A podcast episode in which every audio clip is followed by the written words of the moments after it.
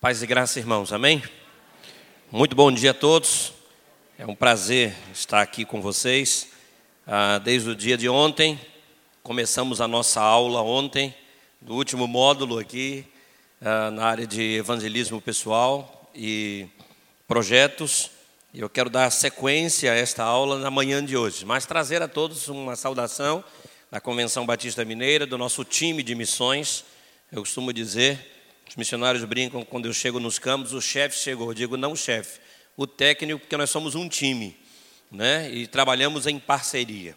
E ao mesmo tempo agradecer à igreja, a oferta de missões estaduais. Trabalhamos em cima da campanha Anunciai, né? o Senhor reina, e estamos já trabalhando a campanha do próximo ano, devido a termos um estado tão desafiador como é o estado de Minas Gerais. Ah, eu tenho sempre dito que Precisamos ensinar os mineiros a amar os mineiros. Eu sou meio transcultural. Eu nasci em Pernambuco, fui criado no Rio, tenho o título de cidadão baiano e estou em Minas Gerais, né? Eu sou pernambucana, a mulher é carioca, os filhos são baianos e o cachorrinho da casa é paulista. Então, lá em casa é um jugo desigual. Ninguém consegue assistir jogo de futebol junto, porque eu sou descendente de Abraão, sou flamenguista, ele foi pai de uma grande nação mas hoje não é um dia bom para falar do Flamengo devido à noite de ontem com o Botafogo. Mas o meu filho é cruzeirense, estou doido para chegar em casa também, porque ele não vai poder mexer comigo, porque o Cruzeiro também perdeu. A minha esposa tem mistérios que a gente não consegue revelar. Uma carioca que torce pelo Palmeiras. Até hoje eu não consegui revelar esse mistério, nem entender essas coisas que acontecem na vida. E a minha filha, depois de muito relacionamento discipulador, dei uma camisa do Flamengo, levei para o Maracanã, assistiu um jogo, e é assim que se faz, né? Se relaciona e aí conseguiu com que ela se tornasse uma boa flamenguista. Então, trago um abraço da família Vavevi. Eu sou o Vanoí, minha esposa é a Vera, o meu filho é o Vinícius e a minha filha é a Viviane, certo? Então, nós formamos aí a família Vavevi. Bom rever os irmãos, né? Vai fazer um ano que eu estive aqui, também ministrando em um módulo, rever pastor Cioli, sua família, pastor Elmo, querido, e a todos os irmãos que temos trabalhado como comissões, os promotores de missões que tiveram na nossa academia missionária e todos os desafios. Mas, nesta manhã, eu propus ao pastor pensarmos sobre este tema, é tempo de semear. Eu gostaria de fazer uma exposição das Escrituras baseado num dos cânticos, porque os Salmos é o inário dos Hebreus, eu quero convidá-los a cantar comigo o Salmo 126, abrir a sua Bíblia no Salmo 126, nós vamos fazer esta leitura do Salmo 126, que servirá para esse tempo de reflexão aqui nesses minutos que tenho com os irmãos. E pedir, orem, orem por nós, orem pelo desafio missionário, oremos uh, pelo nosso país todas as, sobre todas as coisas. Ouvimos aqui um pedido de oração de uma família que teve um acidente. Eu ontem Levei mais de sete horas para conseguir chegar de Belo Horizonte aqui. Presenciei seis acidentes na estrada e entre esses seis, três carros capotados. Então, é, realmente, é, precisamos é, orar uns pelos outros. Salmo 126, assentados como estão, vamos proceder à leitura que diz exatamente assim: Quando o Senhor trouxe do cativeiro os que voltaram a Sião, éramos como os que estavam sonhando. Então a nossa boca se encheu de riso e a nossa língua de cântico. Então se dizia entre as nações: Grandes coisas fez o Senhor por eles. Sim, grandes coisas fez o Senhor por nós, e por isso estamos alegres. Faze regressar os nossos cativos, Senhor, como as correntes no sul. Os que semeiam em lágrimas, com cânticos de júbilo cegarão. Aquele que sai chorando, levando a semente para semear, voltará com cânticos de júbilo, trazendo consigo os seus molhos. Amém? Feche os seus olhos mais uma vez, vamos falar com Deus. Pai, aplica a tua palavra em os nossos corações e muito obrigado, Senhor, porque podemos compartilhar as Escrituras. No nome de Jesus é que oramos. Amém e amém. Ontem, enquanto, enquanto compartilhávamos aqui no seminário, na parte da tarde, nós falamos que o desafio maior da Igreja do Senhor Jesus é fazer discípulos. Temos que ir por todo mundo, temos que ensinar, temos que batizar, mas precisamos fazer discípulos, precisamos plantar a semente. E o tempo é urgente, o tempo é agora. Quando eu olho para esse texto e eu penso na semente e ao mesmo tempo na estrutura do povo de Israel e tudo aquilo que eles viveram, e quando eu observo que os salmos, principalmente os salmos de 120 ao salmo 134, são cânticos chamados cânticos de romagem ou de romaria, que os hebreus, em direção às festas, eles seguiam cantando, lembrando das coisas que Deus tinha feito por eles. E agora, então, no contexto propriamente dito, eles estavam seguindo para a festa, estavam no cântico da subida, e era o momento onde eles estavam recordando os feitos de Deus na vida deles. E é muito interessante uh, nós observarmos que quando o livro de Esdras vai narrar esta volta do povo de Deus do exílio babilônico, havia um sentimento entre eles. Eles estavam como quem estivesse sonhando. É possível realmente isso acontecer? Né? O milagre aconteceu quando eles menos esperavam, Deus agiu e estava intervindo na história do seu povo naquele momento, para que eles pudessem, sobretudo, recordar e agora então poder cantar que grandes coisas o Senhor havia feito por eles e por isso eles estavam alegres. Quando nós olhamos para isto, nós precisamos também nos atentar que grandes coisas o Senhor tem feito por nós. E a nossa alegria em ver os feitos de Deus é que precisa nos impulsionar a fazer a nossa parte, que é plantar a semente, é realmente anunciarmos aquilo que Deus tem feito.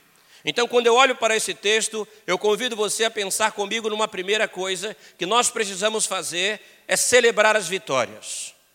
Eu quero desafiar você nesta manhã a compreender que precisamos celebrar também as nossas libertações. Um dia nós fomos deformados pelo pecado, mas movidos pela graça, fomos transformados pela graça. E o Senhor então está em nossas vidas. E esse era o sentimento do povo naquele momento. Porque o texto vai dizer que quando o Senhor trouxe os cativos de volta a Sião, foi como um sonho. E o resultado disso foi o quê? Eles cantaram, a boca se encheu de riso e a língua de cântico. E eles declararam isso o tempo todo: grandes coisas o Senhor tem feito por nós. Eu tenho certeza que grandes coisas o Senhor tem feito por você também.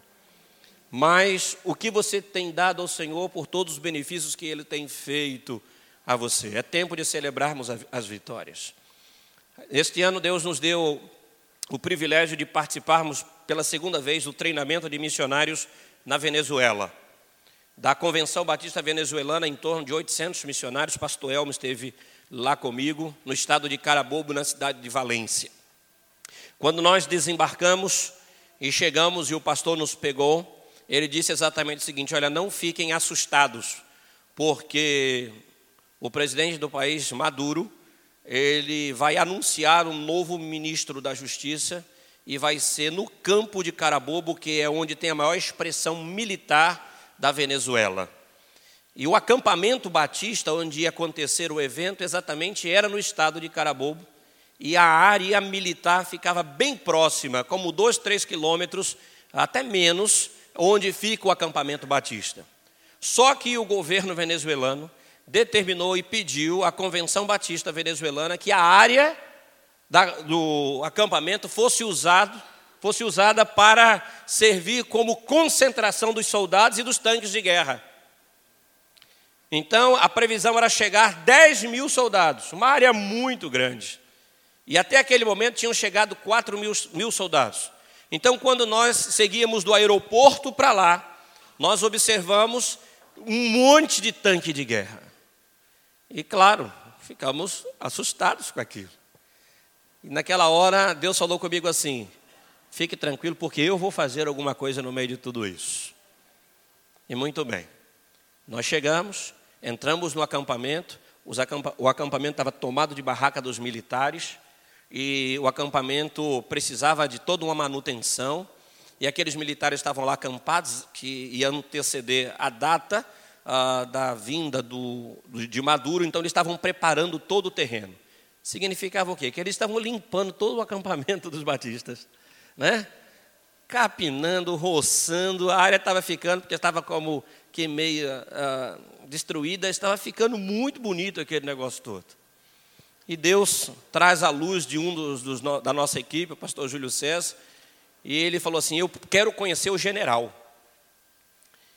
E o pastor, o presidente da convenção, olhou assim e falou assim: Você vai estar arrumando problema para a gente. Falou: Não, mas eu quero conhecer o general e eu quero dar para ele de presente uma camisa da seleção brasileira. Estava no período da Copa do Mundo, mês de junho ali, né, aquela toda a movimentação para a Copa do Mundo. E eu sei que conseguimos um encontro com o general dentro do acampamento.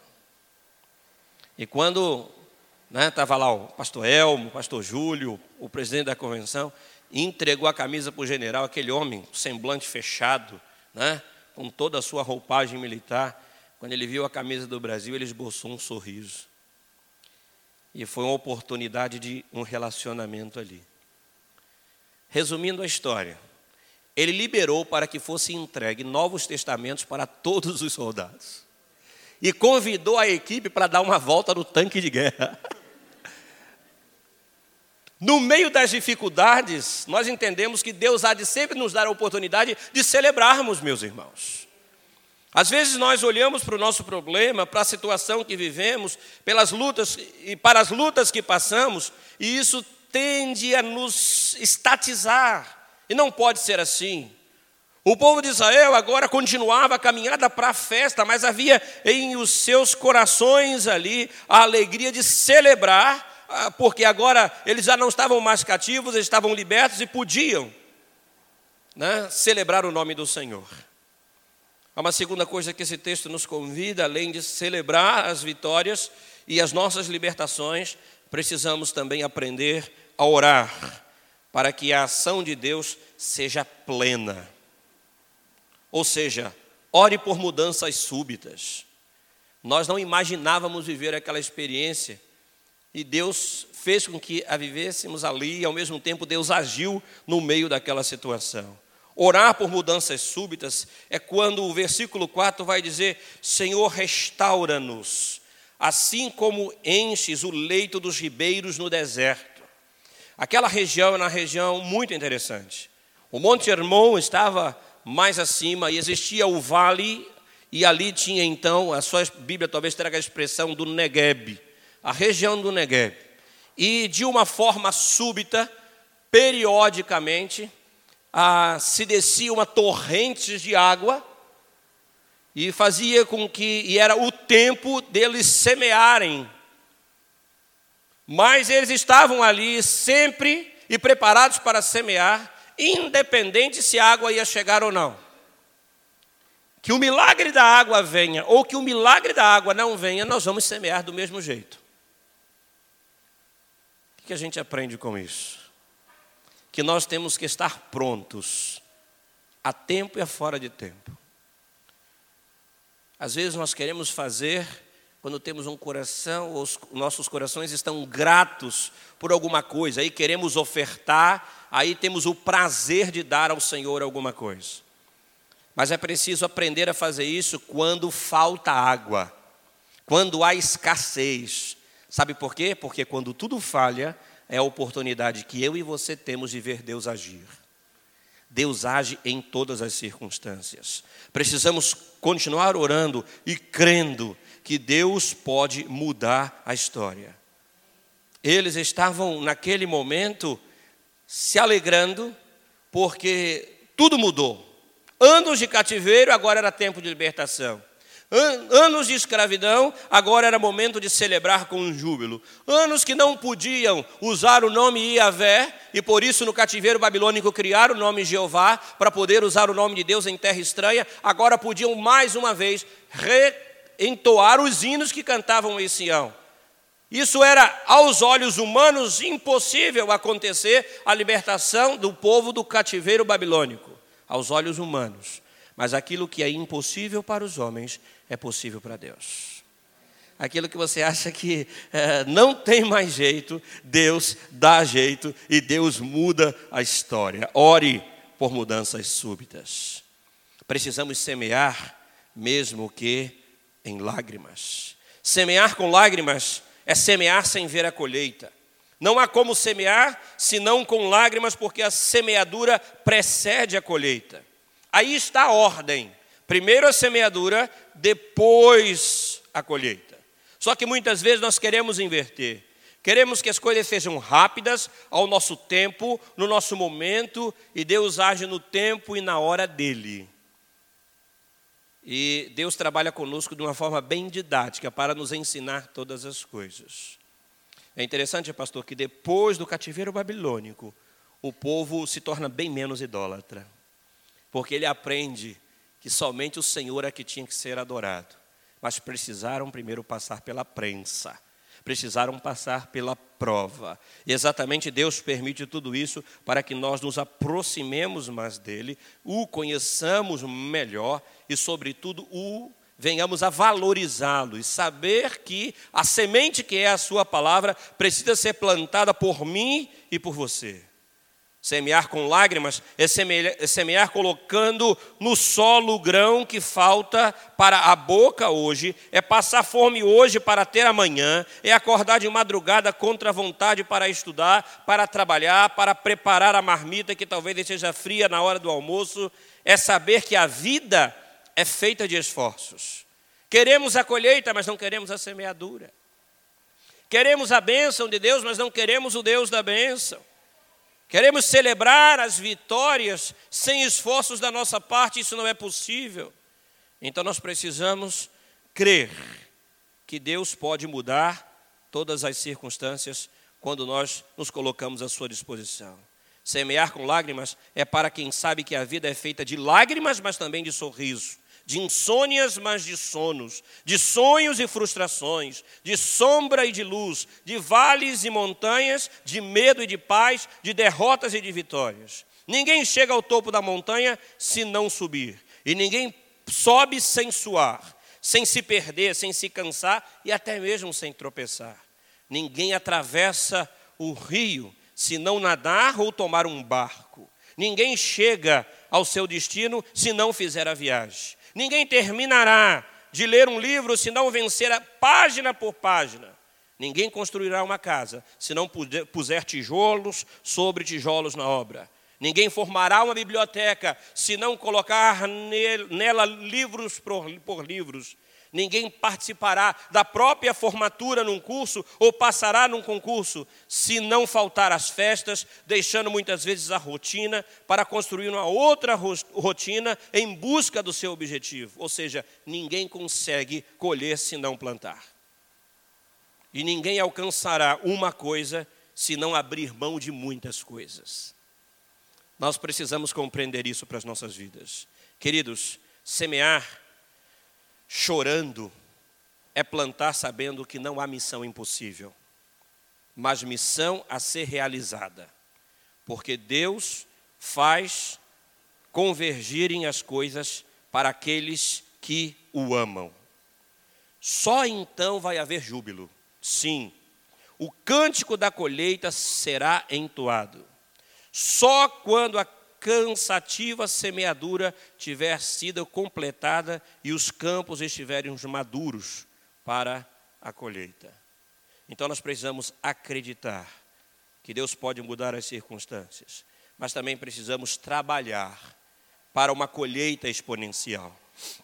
Compreender o nosso papel e fazer aquilo que nós precisamos fazer na obra do nosso Deus.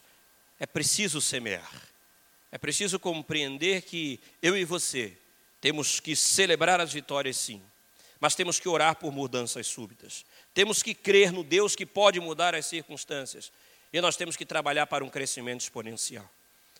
Esse tem sido o meu alvo de oração e o meu desafio às igrejas. Precisamos trabalhar para uma colheita exponencial, ou seja, temos 334 cidades sem trabalho batista no estado das Minas Gerais.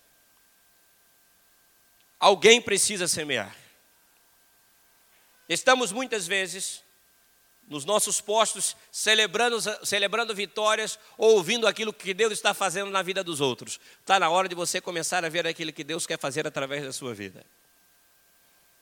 Muitas vezes nos concentramos no último, no único lugar e oramos, oramos, oramos. Mas a oração precisa também envolver ação. É preciso orar, mas é preciso ir lá e plantar. É acreditar, talvez as águas não desçam lá do Monte Hermon e não passem, mas eu tenho que plantar. Eu tenho que plantar. Porque quando eu planto, quem cuida do resto é o Senhor. Ontem eu disse isso, cuide das coisas de Deus, porque das suas coisas Deus cuida por você. Cuide das coisas de Deus. Né? Trabalhe para uma colheita exponencial. Tenta imaginar, isso precisa nos incomodar. Quando eu vou ao Vale do Jequitinhonha, quando eu vou ao sul de Minas, quando eu entro na cidade de Baependi, que está sendo construído o segundo maior santuário católico do Brasil. Né? Em Axica foi beatificada. Romarias e Romarias vão para aquela cidade. E lá não tem 1% de evangélicos e não tem presença batista naquele lugar. E cidades vizinhas como igrejas batistas. O que estamos fazendo com a semente? É muito legal quando nós temos um pé de laranja plantado dentro do nosso próprio terreno. E aí você não precisa ir a outro lugar para comprar uma laranja, porque você já tem lá, está perto de você. É só que tem muitos lugares que a plantação precisa chegar. E aí a gente observa que essa missão foi dada a mim e a você. Meus irmãos, é tempo de semear. É tempo de semear. Celebre as vitórias de Deus na sua vida. Mas ore por mudanças súbitas, a começar na sua própria vida. Deus muda a minha história. Usa a minha vida para o teu serviço. Que seja mais o Senhor em mim do que eu mesmo ou em mim mesmo. É preciso reconhecer isso. Knox dizia que o começo da grandeza é ser pouco, a amplitude da grandeza é ser menos e a perfeição da grandeza é ser nada. É reconhecer que nada somos e dependemos única e exclusivamente do Senhor. Peça para Deus mudar a sua história de vida, dar um sentido novo à sua vida. Nós fizemos essa pesquisa e descobrimos que nós temos muitos líderes aposentados nos bancos de nossas igrejas que podem plantar novas igrejas. E aí nós queremos dar um curso para esses líderes. Vai começar primeiro de abril, o projeto Moisés. E eu quero desafiar os casais aposentados, aqueles que já são aposentados aqui, a participar durante dois meses desse curso de um treinamento de plantação de igrejas. E depois de dois meses, a convenção vai enviar você para uma cidade que não tem trabalho batista, e nós vamos alugar uma casa, e a sua casa vai ser a igreja, e você vai ser o plantador naquele lugar. E você vai ver as vitórias, e você vai celebrá-las. Você vai ver Deus agindo de uma forma que você menos imagina, você vai ver Deus fazer. E aí a gente precisa entender que o milagre vem é dele. É ele que providencia a água no tempo certo.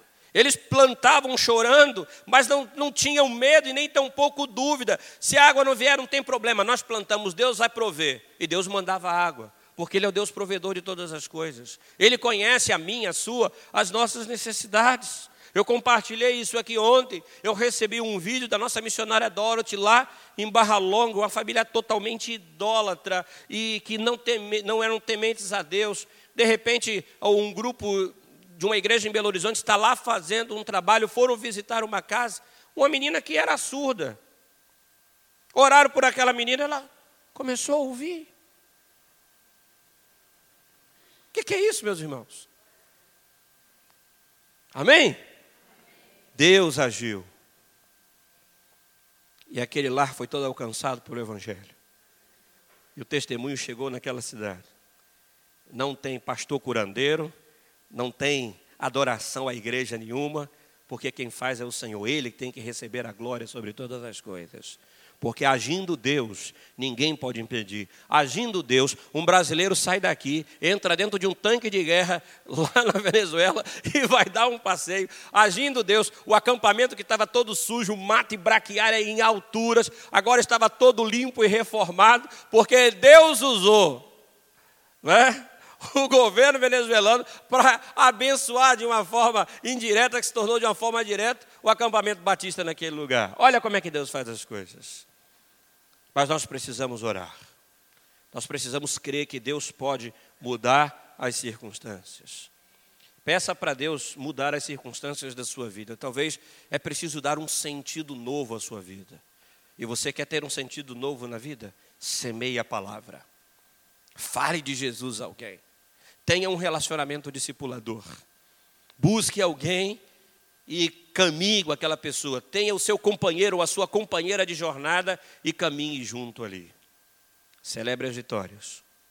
Ore por mudanças súbitas. Creia que Deus pode mudar as circunstâncias.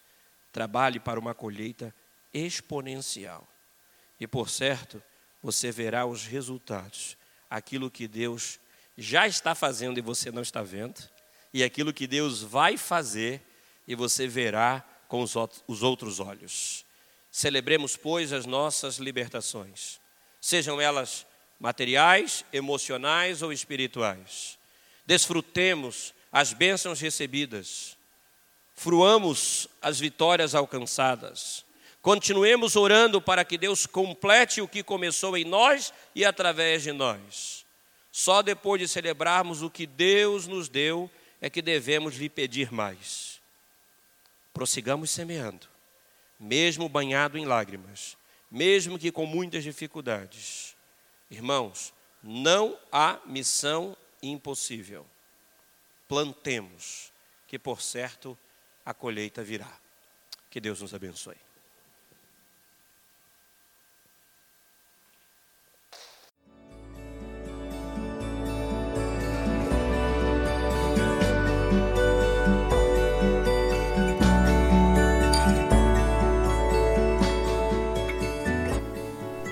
A Igreja Batista do Bom Retiro tem plena convicção de que a palavra de Deus é poder para salvar e transformar vidas.